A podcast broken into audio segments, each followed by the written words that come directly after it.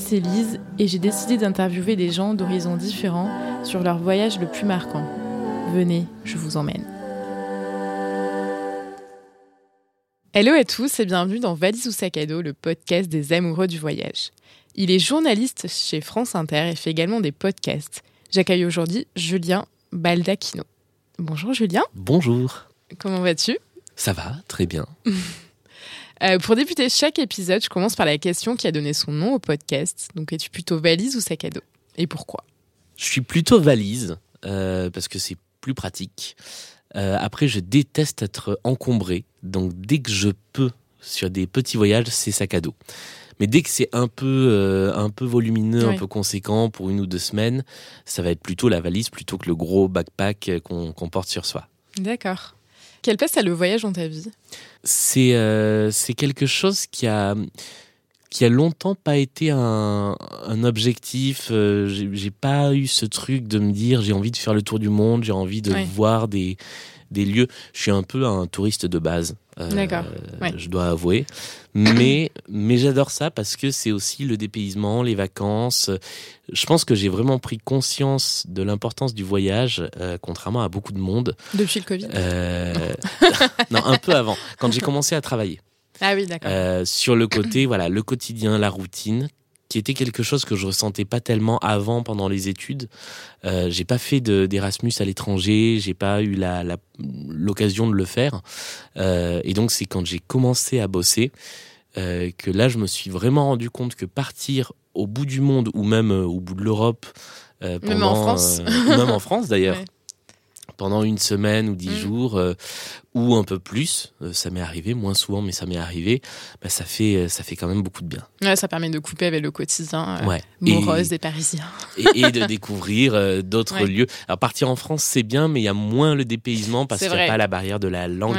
J'aime bien tous ces petits trucs qui Mhm. font que euh, on se dit euh, ah bah tiens il faut euh, changer la monnaie, il faut euh, comprendre les panneaux de signalisation d'un autre pays qui sont pas exactement pareils. Il y a plein de petites choses comme ça qui font que c'est un Tu voyage. dois t'adapter à Ouais. un nouveau mode de vie. je- J'aime bien ce côté-là. Et aujourd'hui, tu vas nous parler d'un voyage assez spécial. Peux-tu me vrai. raconter un, un peu qu'est-ce qui s'est passé pendant ce voyage? Tout à fait. Donc c'était un voyage à Miami, euh, en Floride, euh, aux États-Unis, donc en 2017. Euh, Jusqu'à il y a pas très longtemps, je partais à peu près toujours à la même période, c'est-à-dire fin de l'été, D'accord. puisque n'ayant Hors saison. exactement, Mm. n'ayant pas d'enfants, Mm. euh, bah, c'est plus facile de poser euh, trois semaines de vacances d'affilée au mois de septembre que euh, en juillet et août quand Puis c'est moins la cher aussi. C'est beaucoup Mm. moins cher. ouais. Donc j'étais parti avec ma copine de l'époque pendant, euh, on devait partir 7 ou 10 jours à, à Miami. C'était mon premier voyage aux États-Unis et c'était mon premier voyage euh, loin sans euh, sans le cadre familial. Ah oui. Euh, voilà, c'était, euh, j'étais déjà parti en, en couple, en amoureux, mais euh, toujours sur des petites destinations, des oui, petits en Europe. week-ends, ou, voilà. euh, ouais. Là, il y avait ce côté, c'était loin, c'était un peu un voyage de rêve, donc on avait beaucoup économisé pour partir. On arrive à Miami et on découvre euh, un, un décor de film. En fait, c'est ça qui est assez particulier avec les, les États-Unis. Les, les quelques fois où j'y suis allé, deux fois où j'y suis allé, il y a un côté très dépaysant, comme je disais il y a, il y a cinq minutes, mais il y a aussi un côté, on se sent presque chez soi parce qu'on a tellement vu ces choses-là dans les films, dans Ouais. les séries, dans, dans l'imaginaire euh, collectif. ouais, dans la pop culture, Ouais. ça fait partie de. C'est- très Mm. familier. Et la, la, la plage, enfin, les, les grandes avenues Mm. de Miami Beach, on, on a vraiment l'impression d'être dans un film. Donc on est arrivé euh, émerveillé. On a fait, euh, euh, peut-être que je, je détaillerai un petit peu le, Oui, le oui. programme des, des oui, sorties oui, qu'on devait faire. je, reviendrai après dessus. Et au bout de trois jours, euh, on s'est retrouvés. Pareil, de manière un peu progressive, ça a un peu évolué. C'est, euh, on n'était pas très sûr au début et finalement on nous a dit bah oui, il va falloir quitter votre hôtel parce que euh, un ouragan arrivait et que donc l'ensemble de la ville et l'ensemble de la Floride étaient en train de se de se calfeutrer, de se confiner, de se protéger, donc tout fermé. On a dû en urgence partir dans un dans un motel. Donc vraiment un motel à l'américaine Ah oui. en bord de en bord d'aéroport de Miami D'accord. et on a passé en fait quasiment tout le reste du séjour là-dedans. Euh, avec plusieurs étapes. Euh, euh, donc c'est très particulier quand quand il y a un ouragan parce que jusqu'à très tard, il n'y a pas d'intempéries, il continue à faire beau, mais tout est fermé. Oui, oui. Bah après, ils connaissent ça là-bas, ils savent, ils savent Voilà. On- le process à suivre. On, on avait on avait cette sécurité de se dire on est aux États-Unis, Hmm. on est dans une région qui connaît bien. Oui, oui. Euh, c'était quand même assez oppressant parce qu'en même temps, on voyait les informations arriver. C'était l'ouragan Irma, donc il a fait. Ah voilà. oui, c'était quand même pas le, c'était Ah, pas le petit. euh, ouais, C'était ouais. pas une petite tempête tropicale. C'est c'est ça qui est rigolo, enfin rigolo entre Ouais, gros guillemets. C'est que au début, quand on est arrivé, je crois le jour de notre arrivée dans notre chambre d'hôtel, très sympathique petit hôtel années 30 qu'on avait trouvé une petite pépite. Ouais. Euh, on allume la télé, on voit la chaîne météo et on voit euh, tempête tropicale en approche. Oui, là, vous avez bon, dit, bon, ça va passer. Ça euh, arrive tout le temps. ouais. Puis le lendemain, on voit euh, tempête passer en niveau 3. Ah oui. Et puis le lendemain, on voit tempête passer en ouragan et elle se dirige droit vers la Floride. Oui. Et, on, et, et là, en fait, on se dit à la fois, bon, on est en Floride, ça va, on est, ils sont habitués. Mais bon, en même temps, tu dis, euh, Et si, euh, si se coupe tout sur le passage, tu Bah, te retrouves ça. comme un con. c'est qu'entre-temps, on voit les images euh, de, de Saint-Barth, on voit les images Ouais. de, de toutes les îles dévastées, Ouais. ce qui, quand même, est quelque chose qui a tendance à plomber le moral quand on voit des catastrophes naturelles, où que ce soit dans le monde. Oui, en plus, si t'es à l'autre bout du monde, euh, pas chez toi, Ouais. dans un motel, euh, Voilà. Et c'est pas hyper. avec ce truc de se dire, euh, bah, ça nous arrive dessus. Donc. Même si on est une zone mieux protégée, Mhm. il est possible qu'on morfle un peu. Donc après, il y a eu toute une, une période, une première période de on flippe parce qu'on ne sait pas comment, Comment faire comment faire. Ouais. Euh, L'hôtel nous dit demain vous partez. Et ils voulaient pas vous faire rentrer en France, du coup, euh, il n'y a pas possibilité de. Alors ça, c'était. euh, en fait, on a eu plein d'embûches et c'est ça qui est. qui, qui fait que ça a été assez mémorable, c'est que dans un premier temps, on contacte la compagnie aérienne, Ouais. qui est une compagnie qui n'existe plus aujourd'hui, donc je peux la citer. D'accord. Il s'agissait de XL Airways. Euh, qui nous dit ah bah non, nous on peut rien faire pour vous. Euh, tout ce qu'on peut vous proposer, c'est de vous rapatrier depuis New York ou Los Angeles. Ah ouais, mais il faut y aller, quoi. Mais il faut y aller. Et il se trouve qu'à ce moment-là, quand il se passe quelque chose comme ça, les Américains qui ont les moyens partent. Ah oui. Donc tous les trains euh, Étaient bondés, étaient euh, tous ouais. les avions étaient à 3000 euros Ouais. et les routes n'y pensons même pas. Hmm. Et donc on, on s'est retrouvé euh, bah, à se dire bon, bah, on va rester. Hmm. Donc, se pose après la question de rester. Ouais, bah oui. Il y a euh, le, le premier truc vers lequel on s'était dirigé, c'était les, les abris euh, publics qui étaient, qui étaient ouverts, donc des gymnases qui se reconvertis Ah en oui. abris, ce genre de Mhm. choses. Ouais. Et le, et le monsieur de l'hôtel nous a dit non, n'y allez pas. Euh, pour une simple raison, c'est que vous avez des valises. Si vous avez des valises, euh, vous allez vous faire, euh, vous allez vous faire piller si vous dormez. Ah oui, oui. Voilà. Ouais. Oui, Euh, évitez quand même de finir en slip. Ou... C'est ça. On s'est dit bon, on va quand même essayer de sauver quelque chose dans ce voyage. Donc, si ça peut être nos bagages, c'est pas mal. Donc, on a trouvé ce motel vraiment, mais vraiment un motel de décor de film, quoi, avec l'enseigne au néon. Ah oui, non, qui bouge un peu. Exactement. Vraiment sur la, enfin, il y avait le motel, la route et euh, les grillages de l'aéroport. On est allé là-bas en se, en se partageant un Uber avec euh, d'autres francophones, je crois que c'était des Belges, qui eux prenaient le parti, c'était très étonnant, de fuir de l'autre côté de la Floride. Donc Ah nous, oui. on était à Miami Ouais. et eux partaient à Orlando. Euh, ils se disaient, bah, on va profiter des jours qui nous restent pour aller se faire euh, Disneyland et machin. Ah et oui.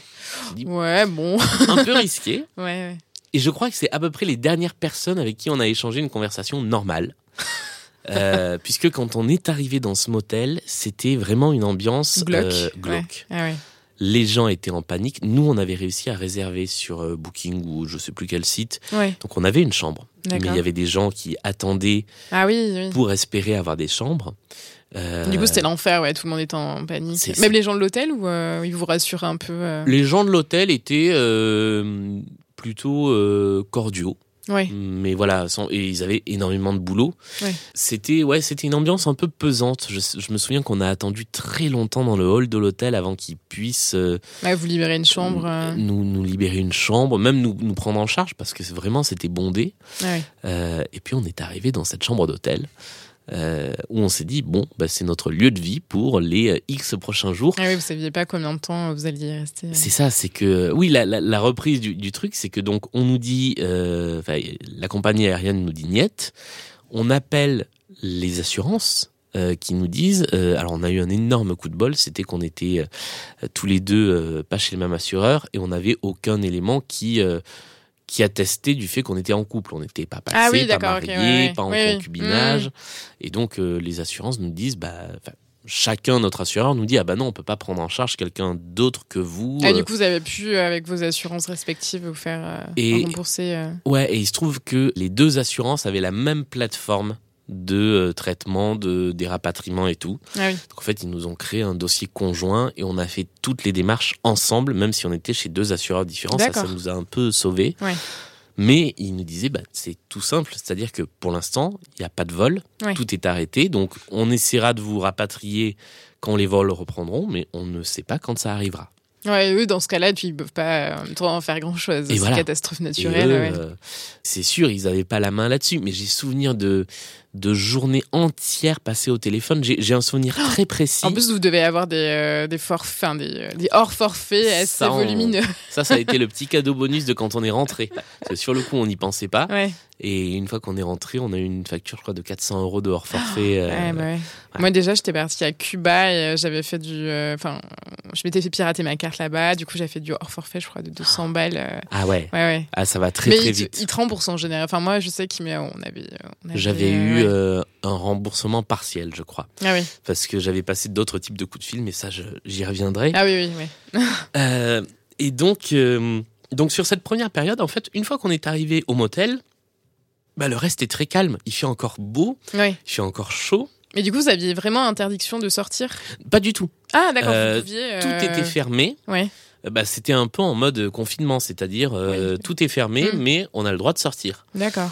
Euh, simplement, bah, on était en zone aéroportuaire. Les Ah oui. transports en commun là-bas sont ce qu'ils sont. Mm. Donc, on avait un bus qui euh, pouvait nous recevoir à peu près. Enfin, pouvait nous recevoir. C'est juste qu'il passait tous les quand il veut. Ouais, oui. En plus, avec le, ouais, le confinement, etc., il ne devait pas y avoir Voilà, il y en avait masse pas de bus, masses. quoi, ouais. Mm. On a quand même réussi à faire des petites choses. Donc, on est allé dans des quartiers. On est allé à Little Havana, qui est le quartier cubain. Ah oui. On, on a fait et c'était très particulier parce que encore une fois, tout était fermé sauf les commerces alimentaires. Ouais. euh, qui étaient en train de se faire dévaliser. Nous, on avait fait des petites réserves de crackers. Euh, et et c'est là qu'on se dit, on comprend. C'est le genre de moment où on se rend compte que quand on voit des images, bah là par exemple au moment où on enregistre, il y a un, cyclone euh, qui, qui qui arrive sur la Réunion euh, et on voit les images des magasins qui sont un peu dévalisés. Bah en fait c'est c'est pas excessif parce que juste on fait des, des réserves Les provisions pour- pour. euh, on ne sait pas combien de temps. c'est ça. Mm. puisque euh, contrairement à un confinement pour cause de Covid, Où euh, tout a été dévalisé aussi. mais sans raison apparente parce que en fait, on savait qu'on pourrait continuer à venir faire des courses. Ouais, Là, à partir du moment où l'ouragan arrive, ouais on tu ne peux plus peut sortir. Ouais, sortir. ouais, bien sûr. Mm. Donc, si on peut plus sortir et que ça dure euh, X une temps, semaine, euh, bah, il bien faut sûr. faire des réserves pour une semaine. Oui, t'es obligé. Donc là, on a fait des réserves de euh, crackers, crackers. céréales, que, que des trucs dont on savait que ça allait un peu nous Mais en plus, dans l'hôtel, vous pouviez pas cuisiner, du coup, c'était que des, des trucs. C'était ouais, on n'avait pas la possibilité de cuisiner. L'hôtel lui-même avait une sorte de resto, Ouais. mais qui était qui a très vite fermé. Ah oui. Donc ouais, ouais, non, on a vraiment et il y avait pas de supermarché à proximité. Donc on a Ah vraiment ouais. fait toutes nos réserves avant et on est arrivé avec tout ça.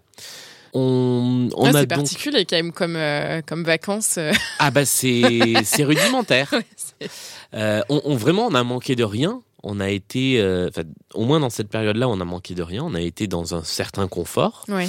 Euh, mais c'est vrai que c'était absolument pas ce à quoi on s'attendait. Oui, bah oui. Et niveau eau, euh, eau potable, il y avait quand même de l'eau. euh, Aucun restait. problème. Ouais, Pour le coup, eau potable, on n'a pas eu de soucis sur toute la durée du, du voyage. ouais bon, ça, c'est déjà- Euh, ouais, ça c'est déjà bien, quand même, parce que-. Arrive ensuite la deuxième séquence, qui est la séquence où là, ça commence à craindre un peu parce que l'ouragan est en approche, donc il commence à pleuvoir beaucoup. Là, à partir de ce moment-là, on se calfeutre dans la chambre du motel, Ouais. on n'en sort plus et on s'occupe comme on peut. Donc euh, c'est là que moi à la télé j'ai découvert pour la première fois des épisodes de Friends que je n'avais jamais regardé avant. T'avais jamais regardé J'avais Friends? jamais vu Friends. Euh, Honte donc, à toi. ouais, je sais, c'est pas bien. Euh, j'ai découvert Friends et j'ai découvert euh, Family Guy, je crois, la, la série animée à ce moment-là Ah que oui, j'ai beaucoup regardé après. Donc on regardait beaucoup la télé, on écoutait des podcasts. Euh, je crois que j'avais ramené ma Switch, euh, donc on faisait des parties de Mario Kart. et globalement, bah c'est voilà, encore une fois, c'est pas ce à quoi on s'attendait, mais bon. Oui, vous avez fait passer pas le temps mal. et voilà, oui. Hmm. Et arrive la troisième séquence, qui est celle où l'ouragan nous passe dessus. Ouais. Donc finalement, bah, c'est très impressionnant parce que ça souffle énormément. Ça souffle, ça souffle, ça souffle. Ça Vous aviez pas l'impression que le sol allait euh, s'effondrer ou euh, Et en fait, non. C'est ça qui est, qui est aussi impressionnant, c'est qu'on a eu un sentiment de sécurité quand on était dedans.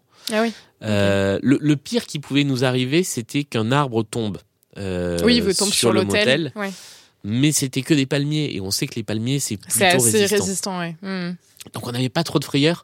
Je me souviens avoir vu l'eau monter légèrement Mhm. euh, dans le parking, parce que vraiment c'était un motel avec un parking au milieu. Donc, euh, euh, et c'est là qu'on s'est dit, ça peut Oui, craindre ça un peut. peu, Ouais, mais on sera pas inondé, enfin on sera pas submergé, on sera peut-être un peu inondé. Il faudra monter Ouais. les pieds, et voilà. ça va pas être terrible. Donc à ce moment-là. La frayeur, le- le- en fait, le plus gros de la frayeur, il est au début. Il est quand on nous dit il y a un ouragan qui va arriver, faut vous bouger parce que euh, on va, euh, on va fermer, Tout vous devez partir. ouais, ouais. Là, je me souviens que sur ces deux trois jours-là, j'ai beaucoup paniqué. Ouais. Et là, tu prends sur toi. Enfin, t'es obligé. euh, Et voilà. façon, euh, à un moment donné, ouais. Une fois qu'on est dans des conditions où on sait qu'on n'a plus qu'à attendre que ça passe, euh, bah finalement c'est assez euh, c'est assez facile à passer. Hmm. Et puis il y a la dernière séquence euh, qui est un peu à cheval, c'est la séquence où il y a plus d'électricité.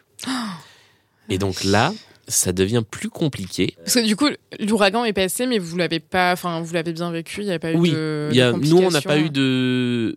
Pendant que l'ouragan passait, on n'a pas eu de dégâts personnels. Et vous avez entendu vraiment le. Enfin. Ah oui, alors par contre, c'est impressionnant le, le Ouais. bruit que ça fait. Ouais, parce que j'imagine euh, euh, quand t'as. Bah, enfin, on voit les images après, euh, mais en le vivant vraiment en live. euh, C'est un sifflement continu. Ah. C'est, euh, mais je, Pendant je- combien de temps Du coup, c'est rapide ou, euh, pas ça forcément prend, ça prend un petit moment, ça prend quelques heures Ah oui. où ça souffle, ça souffle, ça Mm. souffle, et c'est. euh, et d'ailleurs, euh, on n'a pas eu ce, on- n'a pas eu ce, ce moment de l'œil du cyclone où ça se calme et ça repart. Euh, on a eu une petite accalmie et c'est reparti après, mais vraiment normalement quand tu passes dans l'œil d'un ouragan, il y a plus rien. Oui, t'entends euh, ce que j'avais entendu. Ouais, j'ai vu un reportage euh, et euh, normalement, c'est ouais, c'est euh, vraiment. euh, et après, ça reprend. euh, Et de- après ça reprend de plus ouais, belle. de plus belle, ouais. Et je crois que ça s'arrête très brusquement, ça reprend très brusquement. Ouais.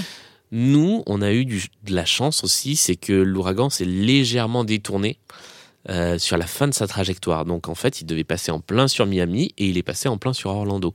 D'accord. Donc c'est là qu'on a pensé à nos petits Ah amis oui, qui les- eux les étaient petits partis à Belges. Disneyland, voilà. Euh, mais non, vra- vraiment sur le, le passage de l'ouragan lui-même, ça a presque été le moment le plus euh, le plus calme parce qu'on n'avait rien d'autre à faire qu'attendre. Ouais. Euh, et une fois que l'ouragan passe, il se remet à faire beau, comme si de rien n'était. Ah ouais, ok. Euh, Et après, tu peux ressortir. euh, on commence à ressortir, euh, même avant que ce soit complètement passé. C'est-à-dire que les gens, il pleuvait encore, mais ils ressortaient. euh, Ils faisaient leur vie, ouais. Voilà. D'accord. Et là, en allant voir autour, on se rend compte quand même que ça a bien soufflé. Il y a des Ouais. poteaux euh, électriques qui sont tombés. Il y a euh, des maisons qui sont euh, pas complètement soufflées, mais, euh, mais qui sont. Qui sont euh, pas très, pas très bonne forme. Voilà. quoi. des, euh, des bouts de cailloux sur la route. On sent que voilà, il y a eu un truc, même s'il fait à nouveau très chaud, euh, Ouais. chaud et humide parce que c'est pas un climat sec là-bas. Ouais, ouais, notre souci, c'est que bah, comme il y avait des poteaux électriques qui étaient tombés, on n'avait plus d'électricité.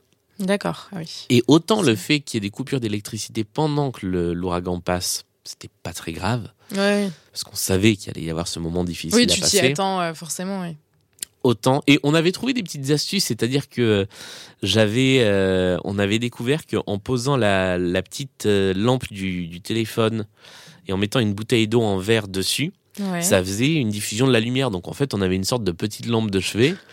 Euh, qui, euh, qui nous servait à avoir de la lumière quand, quand à un moment euh, il y oui, du tout besoin. ouais, d'électricité. bien sûr. En revanche, on a économisé à fond les batteries de nos téléphones. euh, parce qu'il fallait qu'on puisse. euh, Et oui, sans électricité, tu pouvais pas recharger ton, euh, ton portable. ouais. il fallait qu'on puisse rester joignable. Et on s'est beaucoup occupé. Donc, on avait évidemment plus de télé, plus de Switch Puis vous pour faire étiez des Mario deux, donc déjà c'est euh, c'est plutôt euh, bon.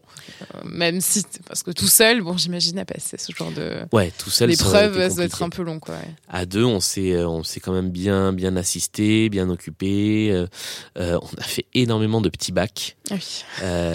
Le, le seul endroit en fait où il y avait de la lumière et où il y avait un brin d'électricité, mais c'était que pour la lumière, c'était le hall de l'hôtel où ils avaient mis un groupe électrogène. Ah oui.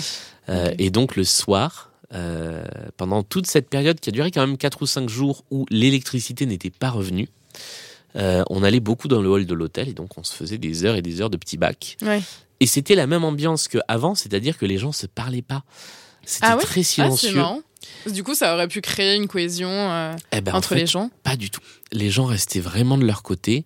Quand on s'est parlé un petit peu avant, euh, avant d'enregistrer et que tu m'as dit réfléchis aux gens avec qui t'as parlé. euh, Ouais, si t'as rencontres. rencontré des locaux sur place, du coup. Euh, ben, En fait, non, parce que Ouais. à partir du moment où la situation est devenue plus critique, Ouais. les gens avec qui on avait des contacts, c'était des expats qui étaient en France et on, qui étaient en, en Floride et on échangeait un peu. C'est vrai que ce que j'ai pas dit, c'est que euh, Ah, mais des expats que t'avais rencontrés pendant le voyage ou euh, que, Que- tu connaissais avant euh avec qui j'ai été en lien via les réseaux sociaux. D'accord. À un moment, dans le désespoir du truc, j'ai posté un message sur Twitter. Et j'ai dit, voilà, on n'arrive pas à trouver de point de chute, euh, qu'est-ce qu'on fait? Ah oui, d'accord. Et donc, il y a une ou deux personnes qui m'ont dit, bah, nous, on habite à Miami, alors c'est compliqué pour vous héberger, mais tenons-nous au courant. Et donc, on avait échangé quelques messages avec ces gens-là. Euh, je me souviens que l'envoyé spécial, euh, enfin, le correspondant de Radio France euh, aux États-Unis, du coup, lui était venu à Miami pour couvrir le truc. Donc, il était dans un hôtel et il nous avait dit, si vraiment vous êtes en galère, Ah oui, je peux. Je vous héberge à l'hôtel. D'accord, ok. Donc il y avait quand même un petit truc de, de solidarité à ce moment-là qu'on n'a pas utilisé puisqu'on a fini par trouver ce, ce motel. Euh, mais voilà, c'est eff- effectivement avec les avec les locaux, euh, bah c'était qui n'étaient pas des locaux parce que on était tous des touristes euh, oui, dans bien cet sûr. hôtel. Il n'y a pas eu tellement de, de rapports qui se sont créés. C'était juste des échanges de quelques mots un peu usuels. Ouais, de, bonjour, pas ça de va. dégâts, voilà. Ah oui, ok. ouais. Euh, Là où ça a été compliqué, c'est quand le, la panne d'électricité a duré.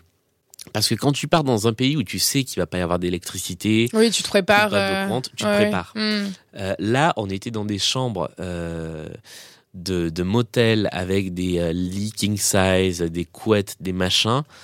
Eh ben, un truc comme ça n'est pas compatible avec le fait qu'il n'y ait pas de clim.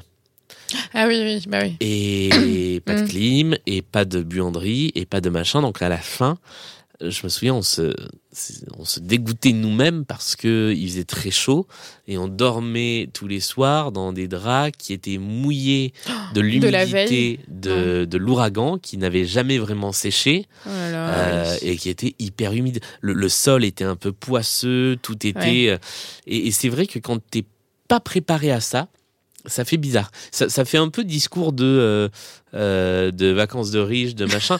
mais c'est, Ouais. je, je suis parti dans des pays où euh, il n'y a pas d'électricité, tu le sais, donc tu, Tu te prépares prépares. mentalement, oui, tu sais que tu vas. Voilà. Voilà, tu vas pas avoir de. Euh, quand quand il n'y a pas d'eau courante Ouais, dans, oui. dans un pays, bah tu le sais et tu prends des bouteilles. Et mais, des mais là, ouais. l'imprévu faisait que c'était assez difficile. Et surtout, euh, vous n'aviez pas de solution euh, de repli, quoi. Enfin, vous étiez vraiment coincé dedans, donc euh, ouais. À un moment, on n'avait plus de batterie de téléphone. Oui. On, a- on, on économisait vraiment. Je le passais en mode avion tout le temps, mais on écoutait des podcasts. Et je me souviens que euh, le truc qui nous gardait un peu en comment dire, qui continue à nous faire sourire à l'époque, c'était les podcasts des grosses têtes. Ah oui, c'est vrai qu'ils sont marrants. Donc, ouais. euh, euh, à l'époque, c'était un peu plus marrant. Enfin, ou alors c'est moi qui ai vieilli et non, ça mais me oui, fait moins vrai rire. Oui, oui. Mais euh, et du coup, euh, bah, on a écouté je sais pas combien de podcasts des grosses têtes euh, pour s'occuper, pour passer le temps, parce qu'il y avait que ça à faire, ça et des petits bacs. En plus, en 2017, ouais, les podcasts, c'était pas encore euh, hyper développé en France, en tout cas. Il y en avait pas. ouais, plus 10 c'était 000, beaucoup de replays des, Ouais. des radios. Euh, et on a fini en fait par partir en expédition parce qu'on s'est rendu compte qu'il y avait que dans notre pâté de maison que l'électricité n'était pas revenue. Ah oui, parce que du coup, vous avez vous auriez pu bouger après d'hôtel euh, Oui. une on- fois que tout était réouvert au final. euh. on- alors on attendait de savoir quand on allait pouvoir partir parce qu'on Mm. avait déjà à ce moment-là passé la date où on aurait dû repartir à la base. Ah oui, en France, ouais. Ouais. D'accord. Euh, et donc on, on attendait les, les assurances avec qui on était au téléphone régulièrement. Prendre des disaient, vols, euh, euh, bah, Hmm. On attend, ça devrait rouvrir dans un ou deux jours, mais Ah on ne oui. sait pas exactement. Et, et donc, on s'est mis à faire des excursions de dizaines de minutes de marche pour trouver des halls d'hôtels où ils voulaient bien qu'on se branche pour charger un peu nos téléphones, Ah ouais. pour tenir au courant la famille, pour euh, pouvoir Ouais, bah passer ouais, des coups sûr. de fil. Et il se trouve que moi, en plus, euh, je me suis retrouvé à ce moment-là avec une sorte de mission euh, qui n'était pas prévue. Euh, je suis journaliste, je travaille pour une radio, j'étais en vacances, mais j'étais sur place. Ah, et du coup, Donc, tu as dû faire un devenu une sorte de reportage. correspondant. euh, Ah ouais. Alors, j'ai pas fait de reportage, Ouais. mais régulièrement, il m'appelait et je faisais des directs à l'antenne pour expliquer comment ça se passait. Bah oui, d'un côté, c'est euh, au moins que ça, du moins que ça serve. euh. Voilà. C'était plutôt utile. Ça me permettait quand même d'avoir une attache avec, euh, bah, avec Oui, il y la, avait des la gens, France. euh, ouais. Euh, j'avais, j'avais mes parents au téléphone. euh, Hmm. euh, ma copine de l'époque avait ses parents au téléphone. On n'était pas, on n'était pas seuls, mais ça permettait d'avoir une accroche Ouais, un peu plus euh, avec, euh, avec le quotidien. Hmm. Euh, là, pour le coup, le fait d'avoir ce lien avec le quotidien était, euh, était rassurant. Ouais, c'est sûr. Euh, donc, euh, à plusieurs reprises, je sais que et sur France Inter et sur France Info et sur France Bleu, je me suis retrouvé à raconter comment on se préparait, comment ça se passait. Ouais, bah oui. Hmm. Donc, j'avais aussi ce lien-là à garder. Et d'ailleurs, je me souviens que ça, je l'ai appris a posteriori et sur le coup, ça m'avait pas fait rire. Un des, des présentateurs de journal qui, qui m'avait qui avait lancé le, le bout d'interview dans lequel je parlais Ouais. euh, avait désannoncé le truc. Donc, euh, à la fin du, de l'interview, il avait dit c'était Julien Baldacchino qui euh, choisira, choisira mieux sa destination de vacances la prochaine fois. Et ça m'avait mais tellement pas fait rire sur le coup. Ouais, j'avoue que c'est euh, c'était petit quoi. Ah ouais. Sur le, enfin, aujourd'hui, je, je trouve ça assez marrant, mais alors vraiment. Sur le coup, euh, oui, ah quand ouais. t'entends ça, déjà que t'es au bout de ta vie. Puis tu te dis, euh, Après tes bon, vacances, j'ai euh, ouais. j'ai- j'ai perdu, euh, j'ai perdu ma semaine de vacances parce que finalement. bah a ouais, fait, t'as euh, perdu de l'argent, euh, ta semaine de vacances. euh, ouais. Euh, ouais, c'était un peu, euh, on avait un peu les boules. Ouais. Parce que Euh, du coup, après, euh, du coup, enfin, la vie a repris et vous êtes resté euh, dans le motel euh, jusqu'à jusqu'à que vous partiez euh, Ouais, pour la France. parce que la, la vie a repris, mais tout doucement. Euh, les ouais. lieux culturels n'ont pas rouvert. Ah oui. Du coup, vous avez pas fait de Euh, visite jusqu'à que vous partiez. euh, Non, on n'a pas pu en refaire. On, a, on en avait fait. J'en ai pas parlé, mais on a quand même visité des choses avant. Et tu peux m'en parler un petit peu, Oui, histoire de. Oui, histoire de pas parler que de ça. non, non, mais c'est pas ça. hein. sur les, non, sur les, sur les deux premiers jours, on a quand même, bah, on a fait la, la visite qui était un des trucs qui nous faisait le, le plus envie de, de tous les immeubles Art déco de, Ah de oui. Miami Beach, qui est, qui est très connu pour ça. Euh, on avait une, une petite passion euh, pour les, pour les beaux immeubles. Euh, et donc, euh, donc, on avait fait ce grand tour qui nous avait pris presque toute la journée. Ouais. On avait adoré. Du coup, c'était un tour organisé ou c'était un tour euh, Non, fait par vous-même ouais. On, on avait, on avait repéré les différents points. Je, je crois qu'on avait même acheté un petit guide qui, qui vraiment faisait le circuit de tous les Ouais, bâtiments les notables. points. Donc ça, c'était quelque chose qui nous avait marqué. Euh, on était, on a fait euh, les fameux Everglades, qui sont Ah ces, oui. ces marécages dans lesquels tu navigues avec un petit. euh, Une petite pirogue, non une- alors c'est ah. pas des pirogues, je sais plus comment ça s'appelle. C'est ces, ces bateaux qui ont un moteur avec une hélice à Ah l'arrière. oui. C'est pas pour voir des crocodiles, non? Et ça, voilà, ouais. et tu vas voir Ah des oui. crocodiles, ouais. Euh, c'était le, c'est le dernier truc qu'on a fait ça.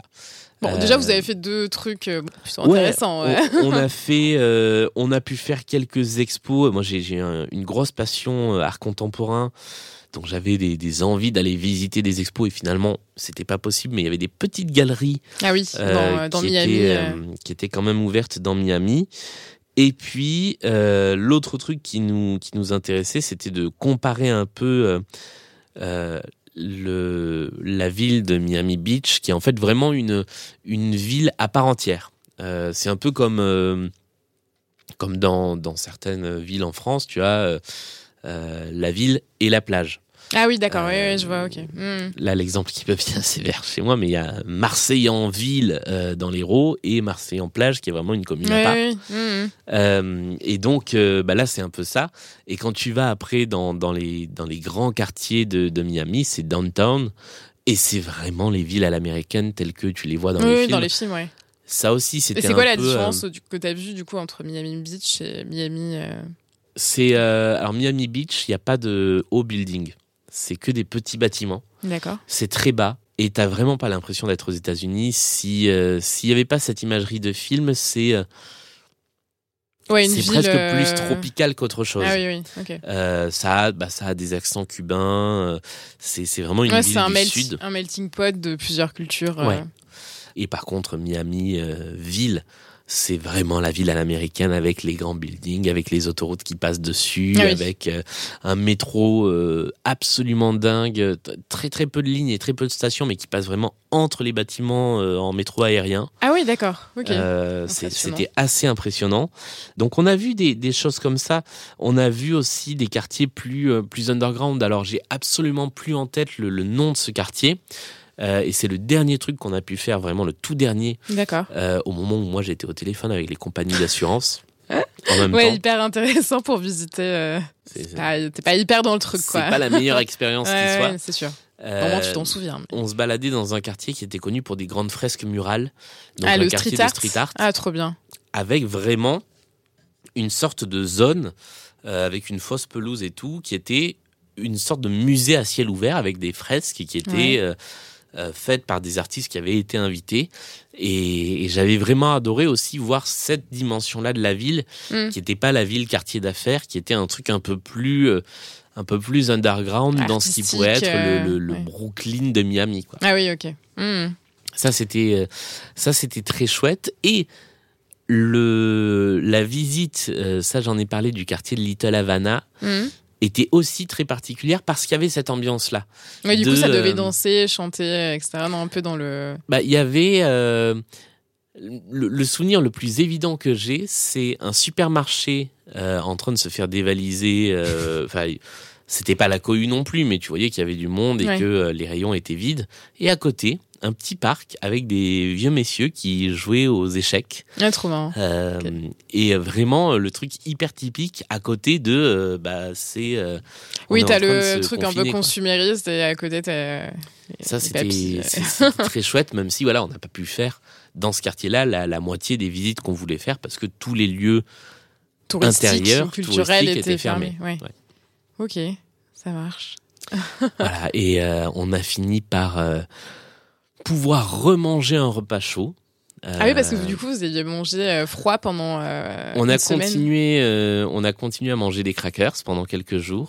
on a, il y avait un subway à côté de du motel qui a eu une idée génialissime, qui était plutôt que de brancher ses lumières sur groupe électrogène, avait branché ses congélos. Ah oui, bah oui. Donc, Ils avaient à manger. Et donc, on a mangé, je crois, deux fois, deux jours ou trois jours d'affilée, des, euh, des sandwichs pastrami. euh, Ouais, après, c'est déjà bien. euh, Oui, oui, c'est déjà bien de pouvoir manger un truc. euh. franchement, après les crackers, Ouais, ouais, non, tu te dis c'est super bon. Et le jour où on a réussi à aller manger dans une sorte de steakhouse euh, qui vraiment était, je pense, bas de gamme, mais je crois que ça a été le meilleur burger de toute ma vie. Le burger de après une semaine à manger et à bouffer des crackers un peu secs, tu manges un truc. Oui, parce que j'imagine avec l'humidité, ils doivent, euh, oui, ils doivent pas être. euh, Ouais, c'est c'est pas dingue. Euh, c'était c'était vraiment on se disait ah ça y est c'est fini Alléluia. ok. Ouais.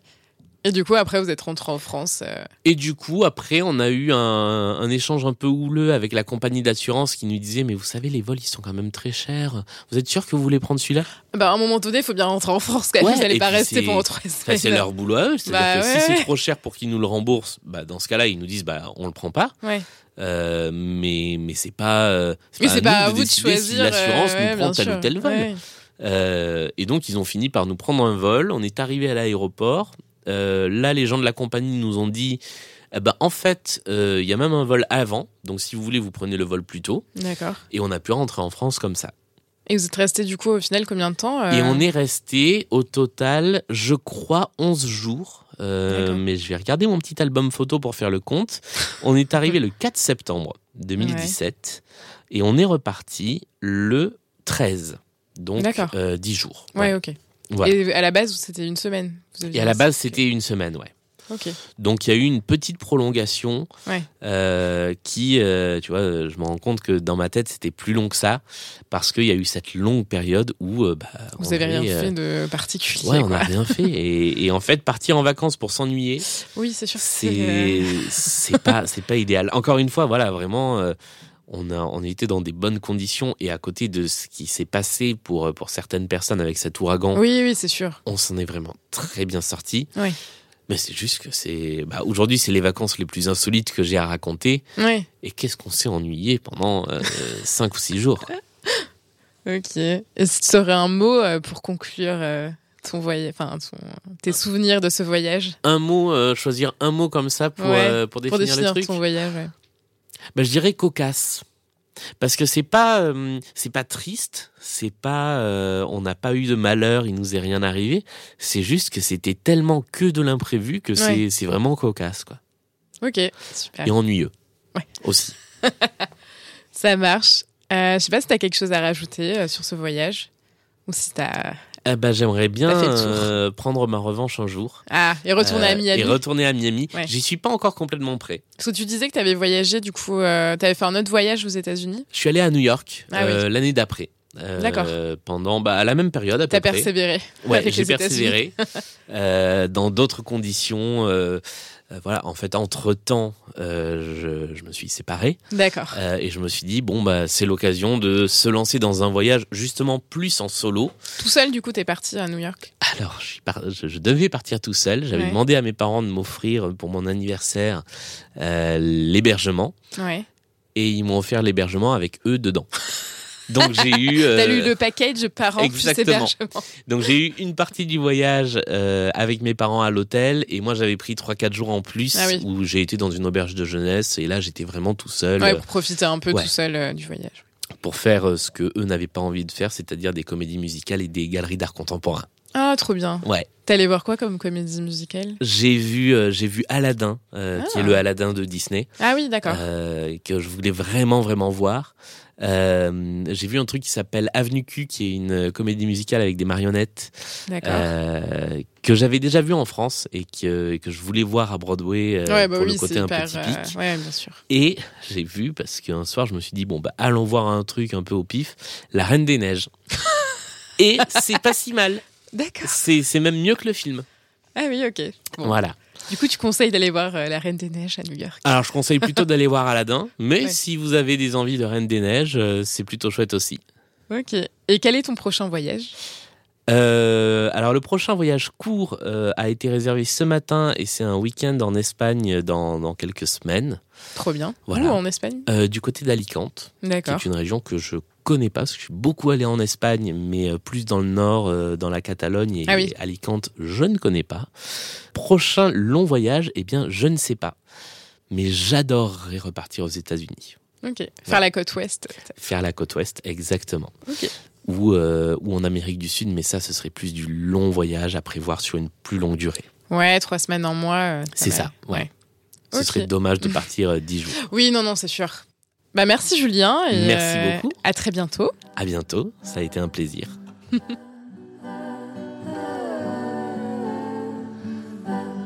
Si l'épisode vous a plu, n'hésitez pas à vous abonner au podcast sur l'une ou plusieurs des plateformes d'écoute pour être informé lorsqu'un nouvel épisode sort. Si le cœur vous en dit, vous pouvez même laisser un commentaire que je lirai avec attention. Un grand merci à Pauline de Tarragon du groupe Pyjama pour la parenthèse musicale. Je vous retrouve très bientôt dans un prochain épisode. Love.